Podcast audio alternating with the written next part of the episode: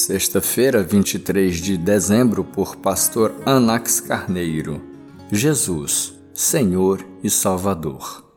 Hoje, na cidade de Davi, lhes nasceu o Salvador, que é Cristo, o Senhor. Lucas 2, verso 11.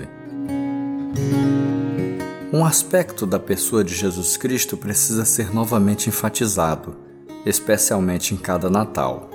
No anúncio angelical feito aos pastores, é dito que o Salvador, que é Cristo Senhor, havia nascido.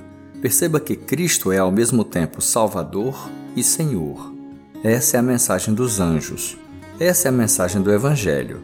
Entender isso faz muita diferença. Aliás, no Novo Testamento, Cristo é muito mais chamado de Senhor do que de Salvador. Assim sendo, o que podemos aprender com isso? Que o senhorio de Cristo é um ponto central em nossa fé.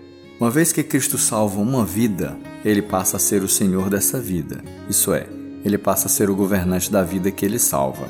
Paulo disse em sua carta aos Romanos: Por esta razão Cristo morreu e voltou a viver, para ser Senhor de vivos e de mortos. Romanos 14, 9.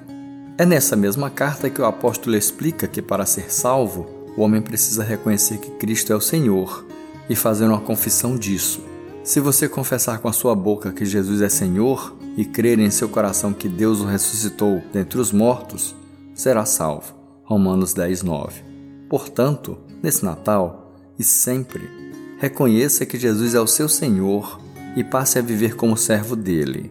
Você terá recebido o melhor presente que poderia receber.